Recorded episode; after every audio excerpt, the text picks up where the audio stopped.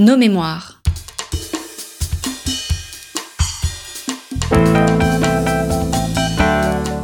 Une émission de la rédaction de Storia Voce.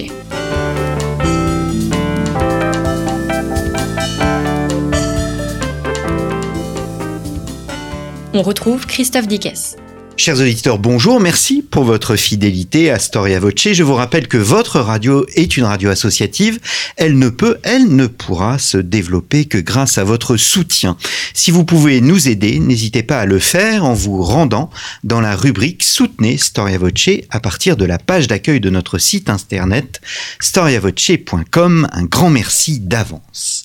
Dans l'histoire de la Deuxième Guerre mondiale, l'appel du 18 juin fait figure, bien évidemment, de mythe. Reproduit puis dans les livres d'histoire de nos enfants, il est aussi placardé sur les murs de nos villes, généralement pour rappeler qu'à un endroit donné, des résistants ont été fusillés. Mais connaît-on la véritable histoire de cet appel du 18 juin? Qui était d'ailleurs le général de Gaulle au mois de juin 1940 Comment va-t-il écrire son discours? Qui va l'entendre?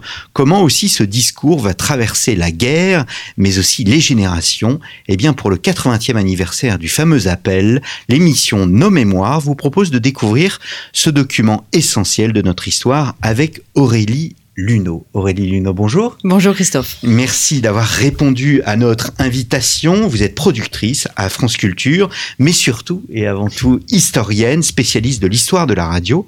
Vous avez écrit Radio Londres, Les Voix de la Liberté, 1940-1944.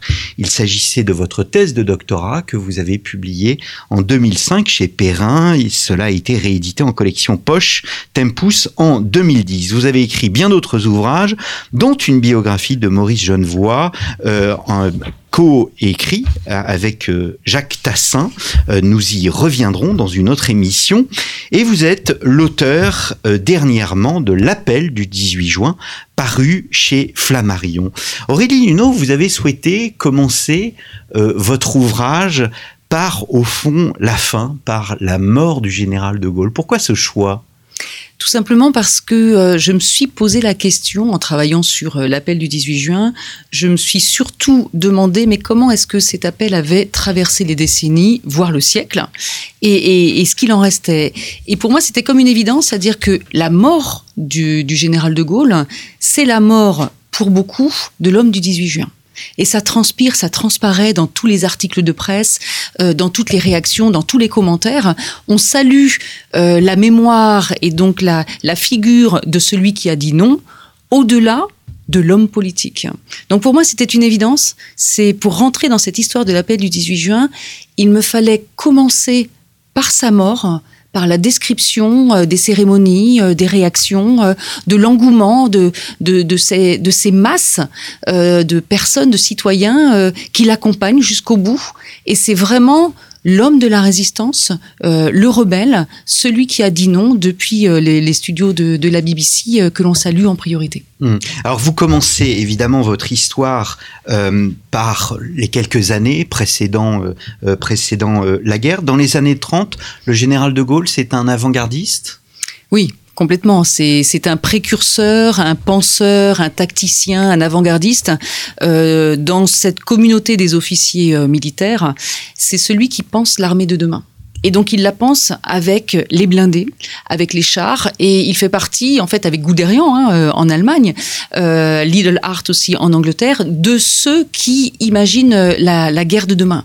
Et il est très inquiet parce que euh, il pressent aussi la future défaite assez tôt. Donc c'est un homme qui voit loin et c'est un homme qui aimerait euh, vivre et, voir se mettre en place une modernisation euh, de cette armée et ne plus euh, penser, comme la plupart des, des, grands officiers à la tête de, de, de l'armée, penser défense mais pensée offensive. Voilà, lui, il est dans cette guerre de l'offensive. Les Allemands, l'ont compris euh, avant les Français, et puis euh, le général de Gaulle, qui n'était pas encore général, il était colonel hein, au moment euh, de, de, cette guerre éclair et puis de, de cette drôle de guerre. lui voit bien sur le terrain que on a tout à perdre à rester sur euh, cette politique de la défensive et il prédit la défaite. Hmm.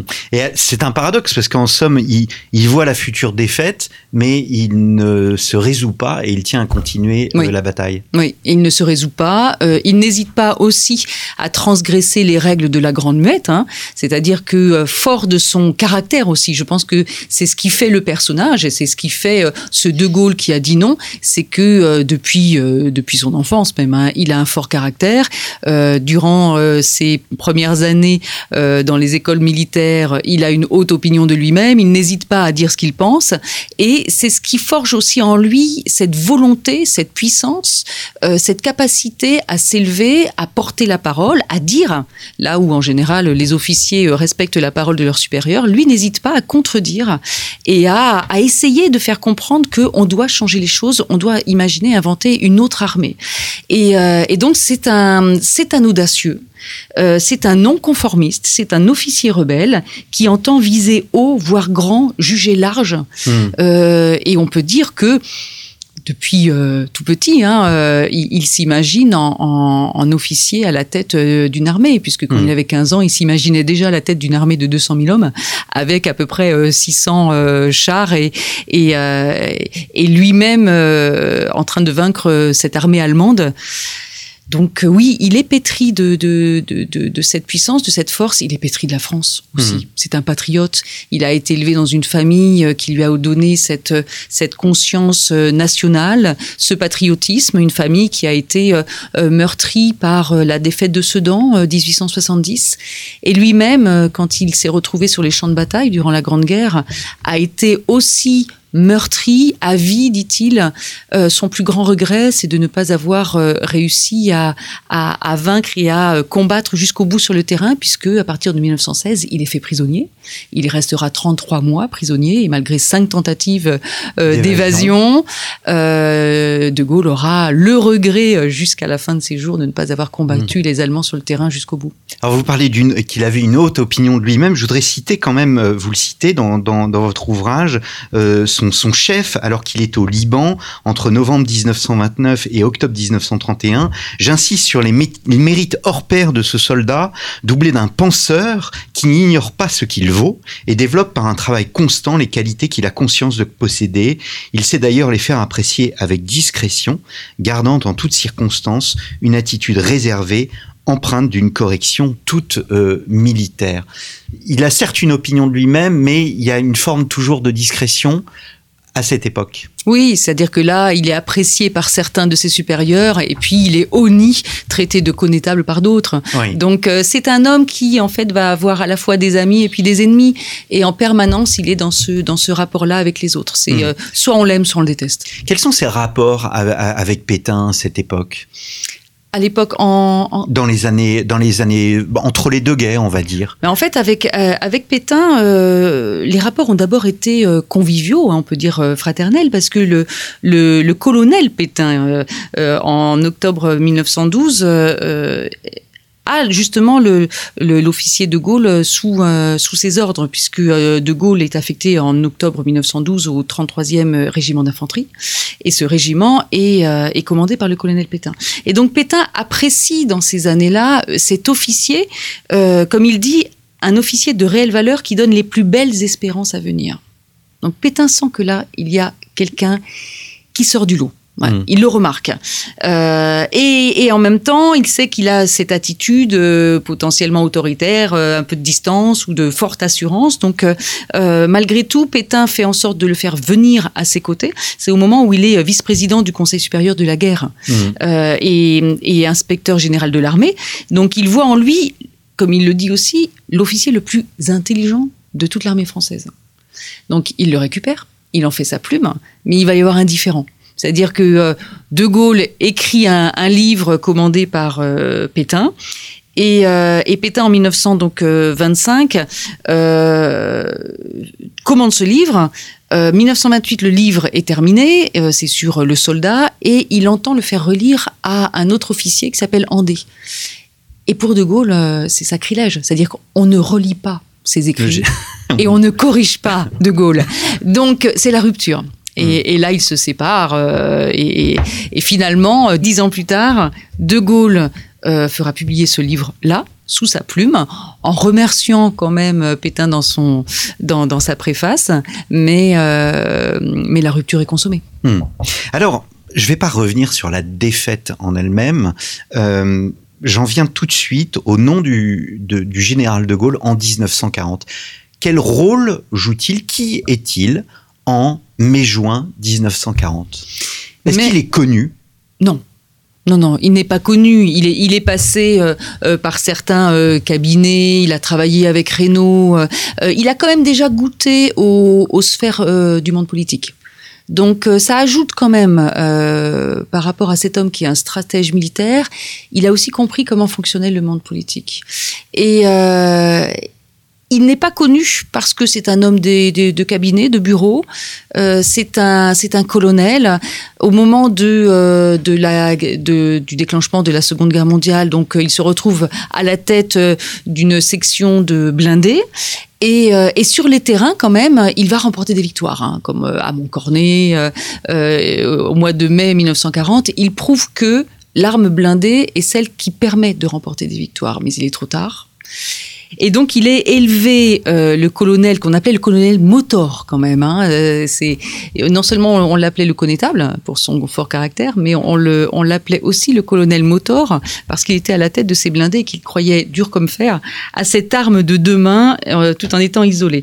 Et donc cet homme-là est un proche de Renault qui devient président du Conseil le 22 mars 1940. Hein, donc De Gaulle remporte des victoires sur le terrain. J'ai mentionné Montcornet. Euh, il, commence aussi à être un petit peu repéré, j'imagine, puisqu'il est interviewé le 21 mai 1940 à Savigny-sur-Ardre entre Reims et Soissons. Alors ça c'est très intéressant et on le voit dans le film d'ailleurs qui est euh, sorti sur euh, sur l'appel du 18 juin.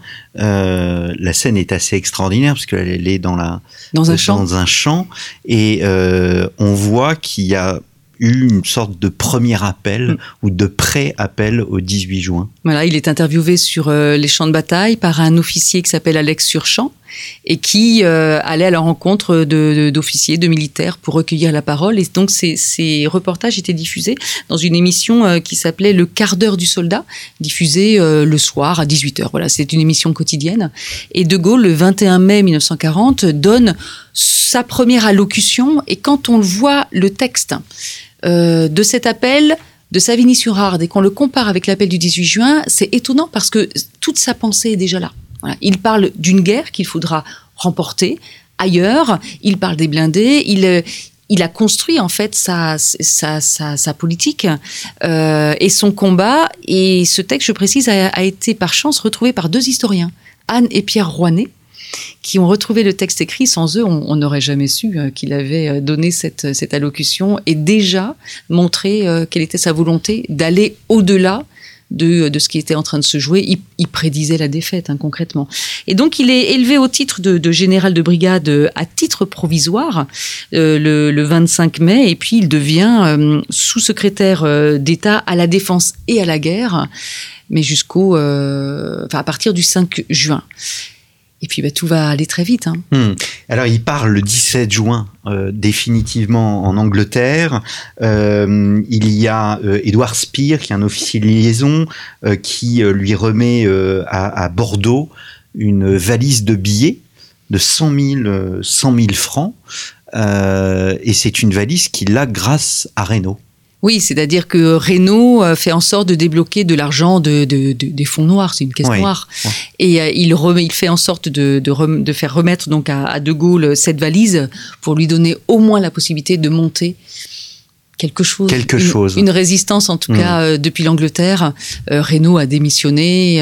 c'est Pétain qui prend la qui prend la suite et, et le général de Gaulle sait pertinemment que il ne peut pas rester en France. Il ne peut pas cautionner la défaite. Et donc il s'en va et il est seul. Et c'est ce qu'il dit d'ailleurs. Il dit euh, Je m'apparaissais à moi-même seul et démuni de tout, comme un homme au bord d'un océan qu'il prétendrait franchir à la nage. Alors ça, il l'écrit dans ses mémoires. Hein. Il ne faut pas oublier que euh, général de Gaulle a aussi écrit sa propre épopée, sa propre histoire, et que en tant qu'historien, on navigue entre à la fois les, les écrits laissés par le général lui-même, euh, qui participe à sa propre légende, et puis euh, les, les, les, documents d'époque. En tout cas, on lui confie cet argent, il part, et, là, seul, avec très très peu hein, de, personnes autour de lui, il, il va se lancer dans cette aventure de la France libre. Comment voit-il la radio? Il faut là aussi se replacer dans le contexte de l'époque.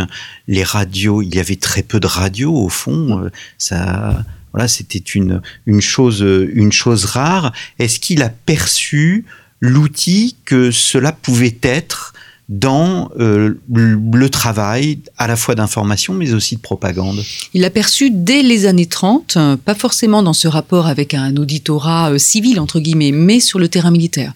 Euh, dans son livre Vers l'armée de métier, euh, publié, si je ne m'abuse, en 1934, il parle déjà de la radiophonie et de l'utilité de cette technologie, la radio, entre les unités militaires pour toujours faire en sorte que le chef soit au contact de, ses officiers et, qu'il y ait une coordination entre euh, les différentes troupes sur le terrain.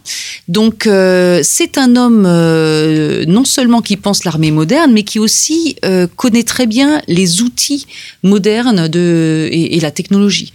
Et puis ben, la radio, pour lui, c'est une évidence parce que, comme vous disiez, donc il y a peu de, peu de personnes hein, possèdent un poste de radio en France. Je rappelle qu'il y avait 40 millions de Français à l'époque et que sur les 40 millions, il y a 6,5 millions de postes de radio. Mmh. Voilà. 5 millions officiellement déclarés. Il y a toujours le, les fameux non déclarés euh, déjà à cette époque.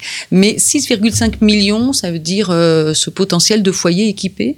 Et, et c'est vrai qu'on avait aussi une habitude d'écoute en commun. Mmh. Donc on se réunissait en famille, entre amis, et c'est ce qui va se développer euh, notamment.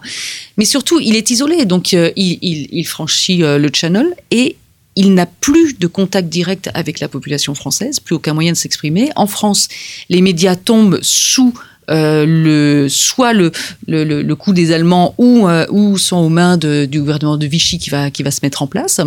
Donc Radio Vichy d'un côté, qui porte la parole du maréchal et de, et de, de son gouvernement, et de l'autre côté, euh, Radio Paris, donc euh, à Paris. Les Allemands font en sorte, en envahissant euh, la zone, euh, la, la, première moitié de, de, de, du territoire français, font en sorte de garder pour eux les émetteurs les plus puissants. Parce que, bien sûr, Hitler et Goebbels connaissent pertinemment la force et la puissance de, de l'arme radiophonique. Ils l'ont déjà éprouvé en Allemagne. Ils ont fait en sorte de, de, de peser sur l'opinion publique grâce à, à, la radio et ils entendent faire de même en France. Mmh. De Gaulle se rend compte que les médias sont, cadenassés, sont cadenassés. Euh, sur le territoire français. Le seul moyen de garder le contact, c'est de pouvoir parler librement depuis euh, l'Angleterre. Et donc, aussitôt, il demande euh, à Winston Churchill, déjà, un, de pouvoir s'exprimer sur les antennes de la BBC, pour parler et lancer un appel à la résistance aux Français. Et puis assez rapidement, après son appel du 18 juin, il va demander à bénéficier d'un temps d'antenne. Est-ce qu'on sait, Aurélie Luneau, quand a lieu la rédaction de ce fameux texte du 18 juin? Alors en fait, le général de Gaulle commence à rédiger son, son, appel du 18 juin le 17 juin au soir dans le petit appartement qui lui a été prêté à Londres. Et puis il continue le lendemain, le 18, euh, à travailler, raturer. Euh, que dans la légende, on parle d'un général de Gaulle fumant cigarette sur cigarette et raturant et reprenant ce texte-là. Euh, aux grandes dames certainement d'Elisabeth de Miribel, on l'imagine, qui était euh, jeune femme venue pour taper l'appel, qui d'ailleurs s'est fait aider euh, parce qu'elle tapait que d'un doigt. Enfin bon, il y a, pas mal d'histoires et, de, propos, de mémoires aussi euh, laissées et, reconstruites hein, sur, ce terrain-là. Euh, en tout cas, euh, le général de Gaulle rature, prépare, jusqu'au dernier moment, il soigne ce texte-là, l'appel du 18 juin. Il se rend dans les studios de la BBC et il lance son appel. Mais on a longtemps pensé qu'il y avait eu un document que l'on a appelé d'ailleurs l'ébauche de l'appel et que l'on retrouve hein, d'ailleurs dans les euh, dans les mémoires euh, du général et dans lettres, notes et carnets. Enfin voilà, dans tous ces documents euh, qui ont été publiés dans des grandes collections, ces grandes collections bleues parues chez Plomb. et finalement, il y a dix ans, donc pour le 70e anniversaire de l'appel du 18 juin, pour de grandes célébrations là aussi, l'historien Jean-Louis Crémubriac a été sollicité pour analyser des, des films retrouvés à l'ECPAD.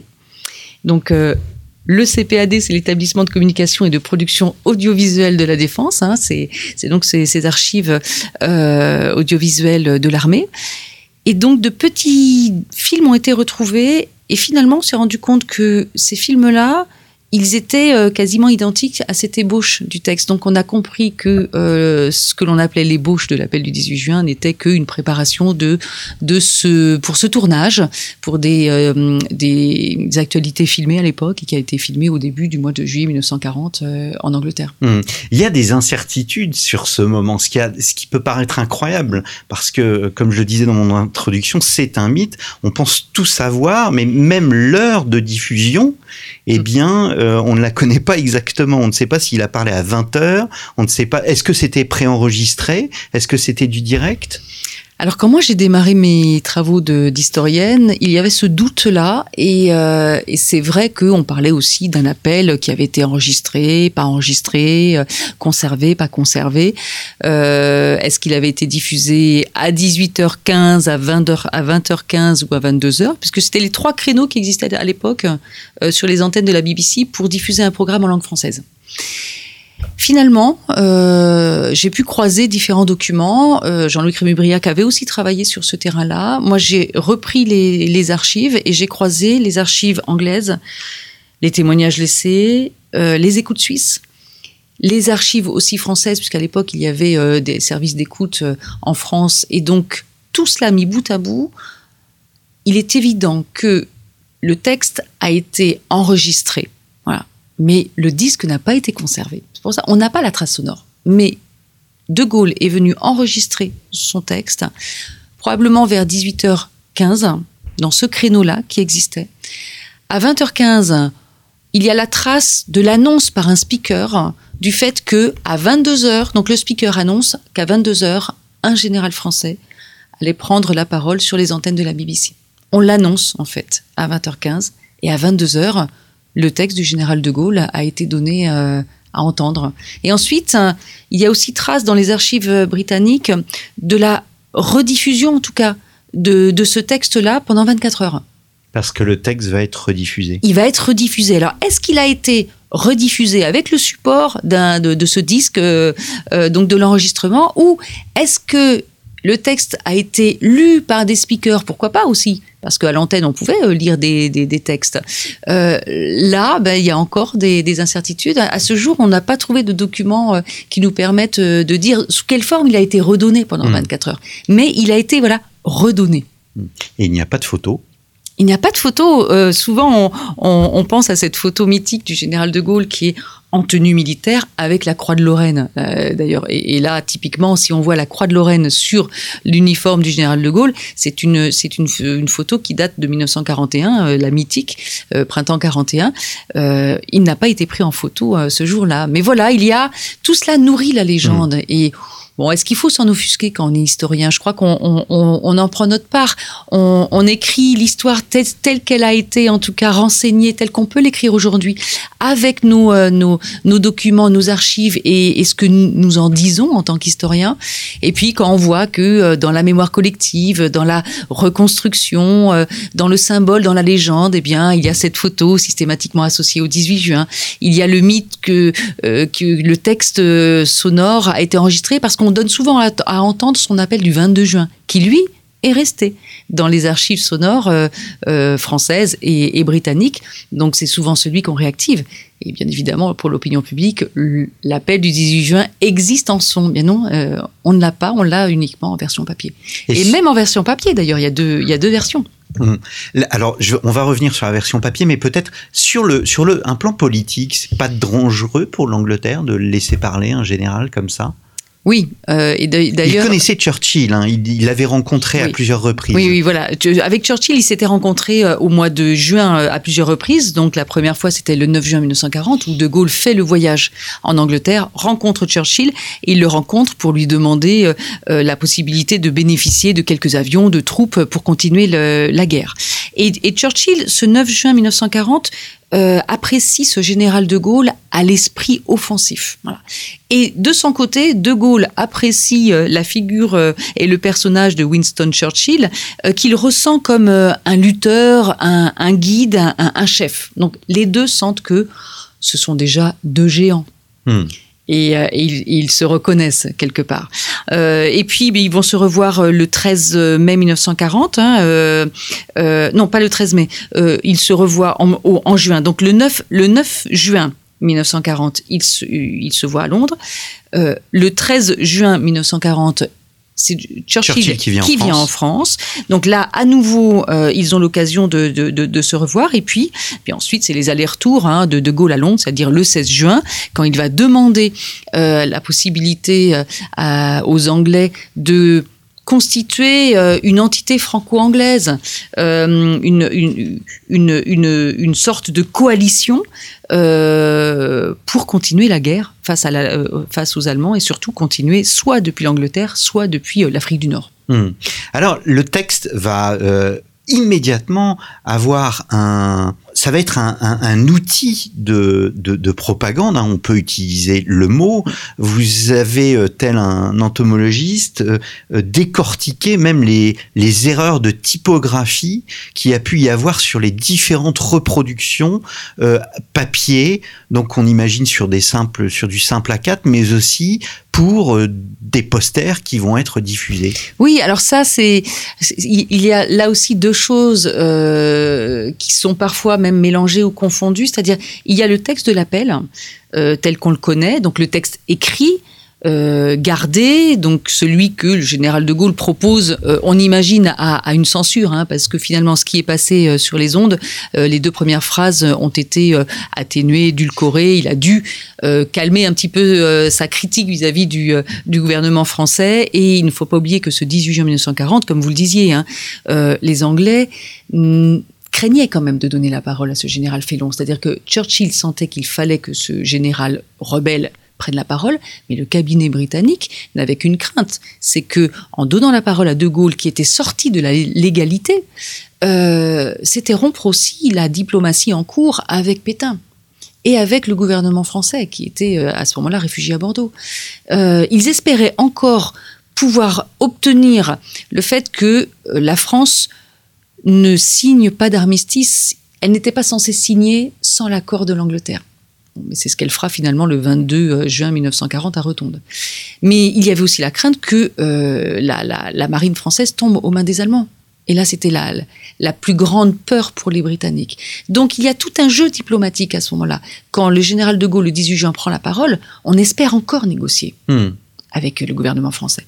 Donc, euh, De Gaulle prend la parole le 18, et puis finalement, il annonce qu'il reviendra le lendemain, il n'est pas autorisé à reprendre la parole le 19, il ne reviendra que le 22, juste après la signature de l'armistice.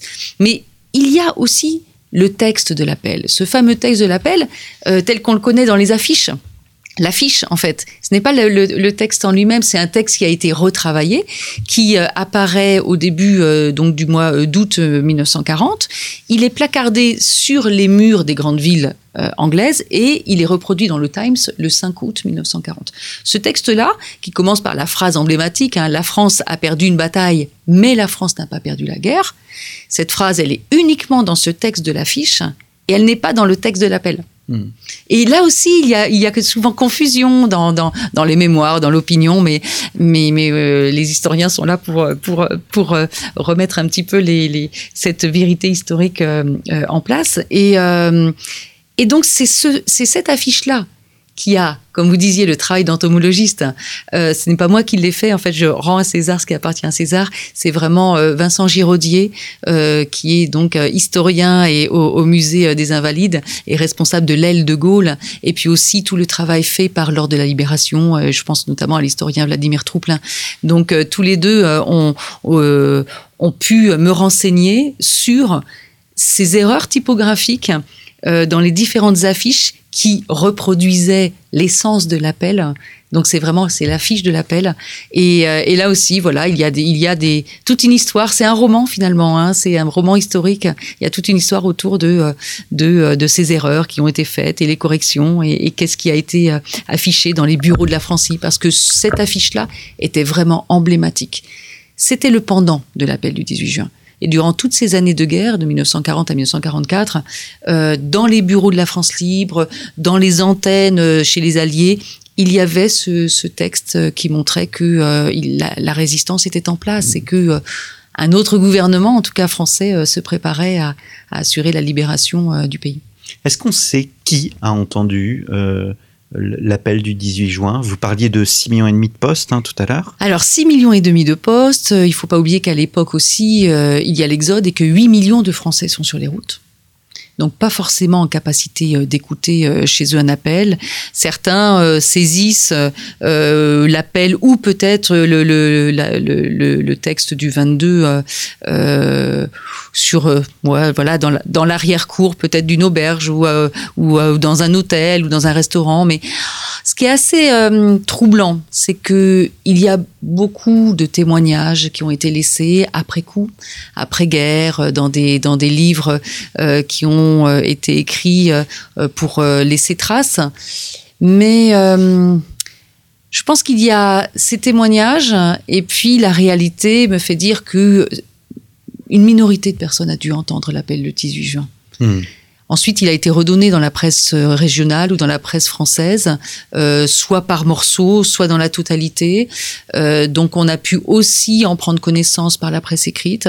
Et puis, et puis le 22, euh, donc euh, le général de Gaulle reprend la parole et ensuite il va régulièrement euh, intervenir lui ou alors son porte-parole Maurice Schumann. Je pense qu'il y a quand même là aussi une légende dans dans cette idée que beaucoup auraient entendu l'appel. Euh, des témoignages ont été laissés, mais euh, je préfère me baser sur ceux qui ont été donnés vraiment dans l'instant. C'est-à-dire que j'ai pu retrouver des, des, des, des, journaux intimes écrits sur le moment ou le lendemain, par exemple, quand euh, un, un, témoin laisse euh, mercredi 19 juin, euh, hier j'ai entendu. Mmh. Voilà, là je peux considérer que c'est un vrai témoignage. Les témoignages après coup, c'est plus délicat. J'essaie de retrouver euh, dans votre livre le moment où vous évoquez la première lettre reçue de, de, de, de, soutien de, oui. euh, de, de, de, la France à Londres. Bon, alors, la date exacte qu'on ne l'a pas, c'est à l'automne, l'automne 1940. Une première lettre. C'est vraiment tardif. C'est vraiment tardif. Mmh. Après, il ne faut pas oublier que les, les, le courrier mettait à peu près, euh, aller au mieux un mois et demi, sinon deux mois pour parvenir quand même mmh. jusqu'aux Anglais. C'est-à-dire qu'à l'époque, euh, on peut encore faire partir des courriers de, de la France libre en passant par l'Espagne, donc, mais on peut encore faire partir des courriers à destination de l'Angleterre, euh, mais ce n'est pas aisé. Et jusqu'en novembre 1942, donc, des courriers vont arriver très régulièrement, une centaine à peu près de courriers par mois, euh, dans les bureaux de la BBC, euh, dans la section française. Mmh. La première arrive à l'automne 1940, et là, c'est un événement. C'est-à-dire que euh, depuis l'appel du 18 juin, il y a des équipes qui ont été mises en place. Hein. Les Français parlent au français, Honneur et Patrie, là aussi, ce sont des, des noms emblématiques de ces émissions. Ce sont des programmes qui sont euh, voulus par les Britanniques. Donc le général de Gaulle va obtenir cinq minutes tous les jours, Honneur et Patrie, euh, diffusé de 20h25 à 20h30, avec euh, le porte-parole Maurice Schumann qui lui interviendra tous les jours. Il a failli euh, ne pas parler, vous expliquez. Il a failli ne pas parler à cause de sa voix, qu'il a trop, dû retravailler. trop perché mmh. et considéré comme trop euh, féminin, féminine peut-être. En tout cas, De Gaulle voulait cet homme-là comme porte-parole et il l'impose. Et puis il y a donc après euh, les cinq minutes de la France libre, euh, la grand-messe du soir, euh, les Français parlent au français. Et ce et... sont vraiment deux équipes différentes, oui. alors que la perception des Français à l'époque et même peut-être encore aujourd'hui, c'est que la BBC, c'est le général de Gaulle. Voilà, la BBC, c'est de Gaulle. Eh bien non, la BBC, ce n'est pas de Gaulle. La BBC, euh, ce sont les Anglais qui, en tiennent les rênes, euh, qui soumettent euh, tous les programmes à une censure. Et d'ailleurs, le général, dans ses mémoires, dira qu'il n'avait jamais ou subi cette censure ou qu'aucun de ses textes n'était proposé à la censure. c'est faux. bien sûr qu'il subissait cette censure et que c'était suffisamment pesant pour lui pour qu'il fasse en sorte aussi de développer d'autres antennes à sa cause, comme Radio Brazzaville notamment, mais qui euh, sera équipé d'un émetteur suffisamment puissant pour couvrir tout le territoire français qu'à partir du printemps 1943. Euh, D'ailleurs, le, symboliquement, c'était à partir du 18 juin 1943.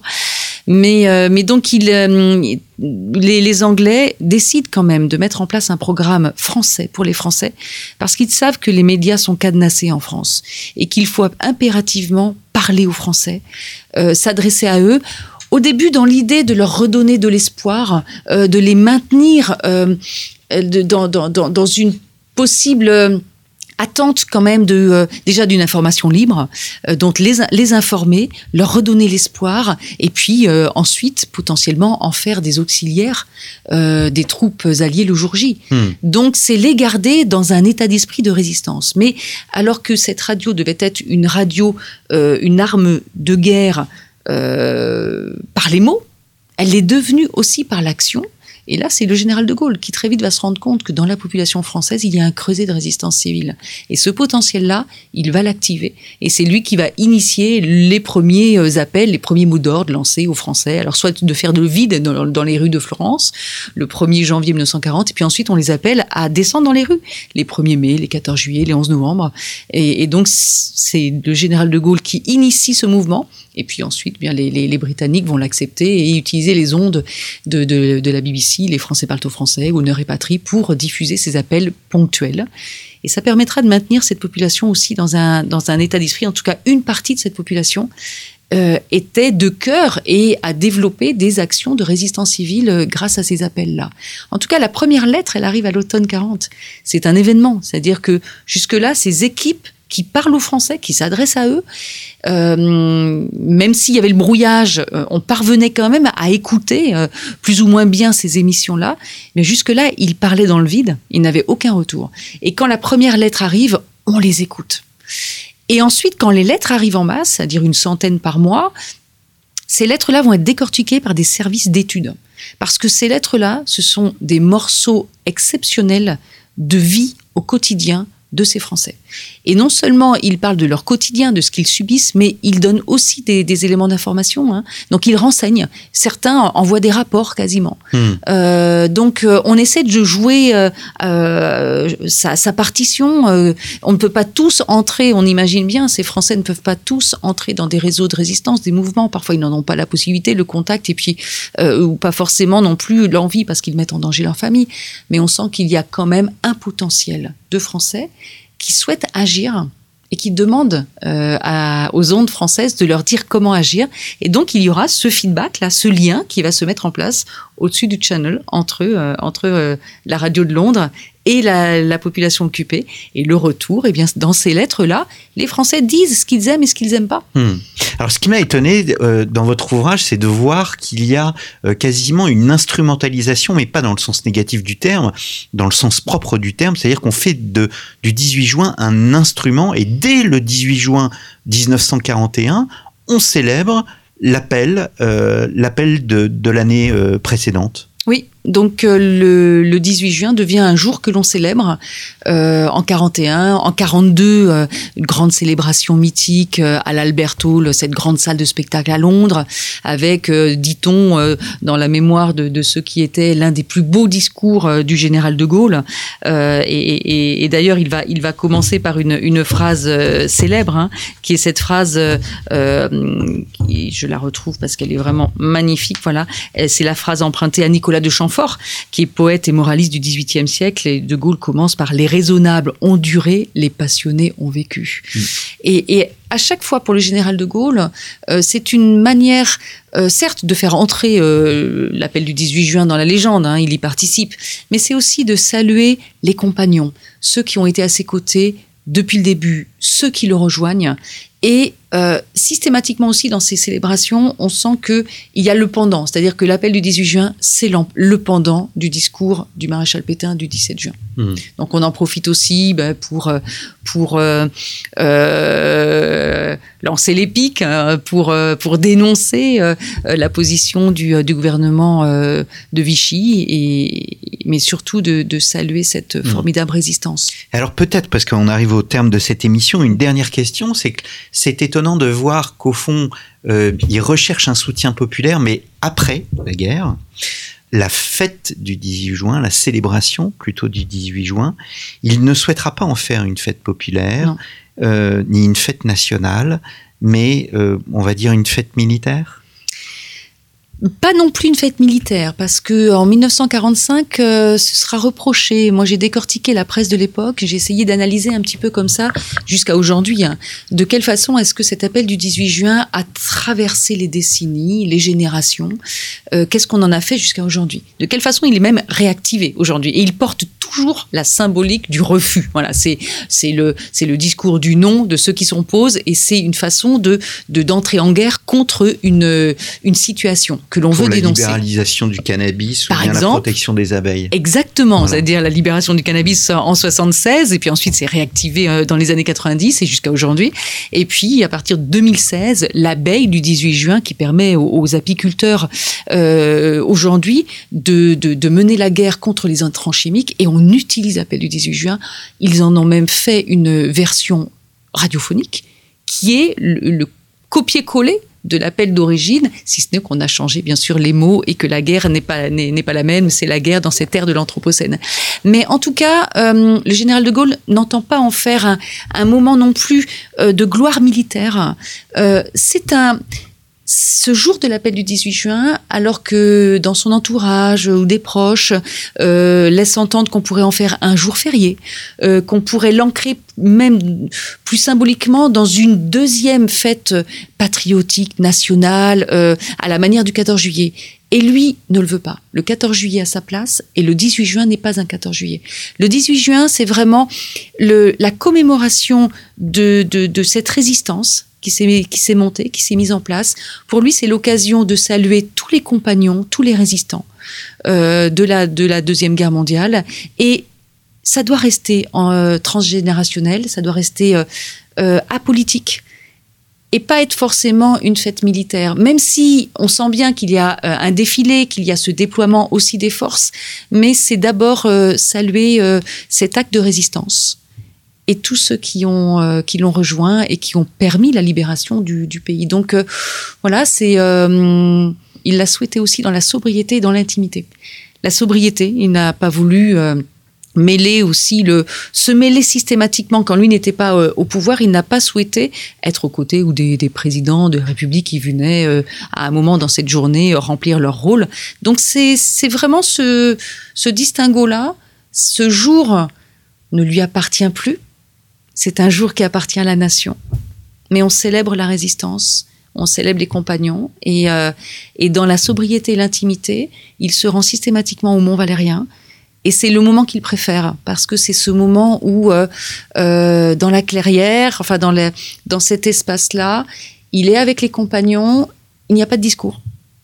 Donc là aussi, c'est symbolique, c'est qu'il n'y a pas un discours officiel, on n'est pas, pas en politique, on est dans, dans la mémoire. Hmm. D'un jour qui appartient euh, à, à la population tout entière. Et c'est pour cette raison, Aurélie Luneau, que cette émission s'appelle Nos Mémoires. L'appel du 18 juin, c'est le titre de votre livre paru chez Flammarion. À l'heure de la défaite, un homme dit non. Il me reste à vous remercier, chers auditeurs, pour votre fidélité. Je vous donne rendez-vous très bientôt avec la même invitée, Aurélie Luneau, afin d'évoquer un autre grand texte. On va même dire quatre grands textes, ceux de 14 de Maurice Genevoix. À très bientôt. Restez fidèles à Storia Voce.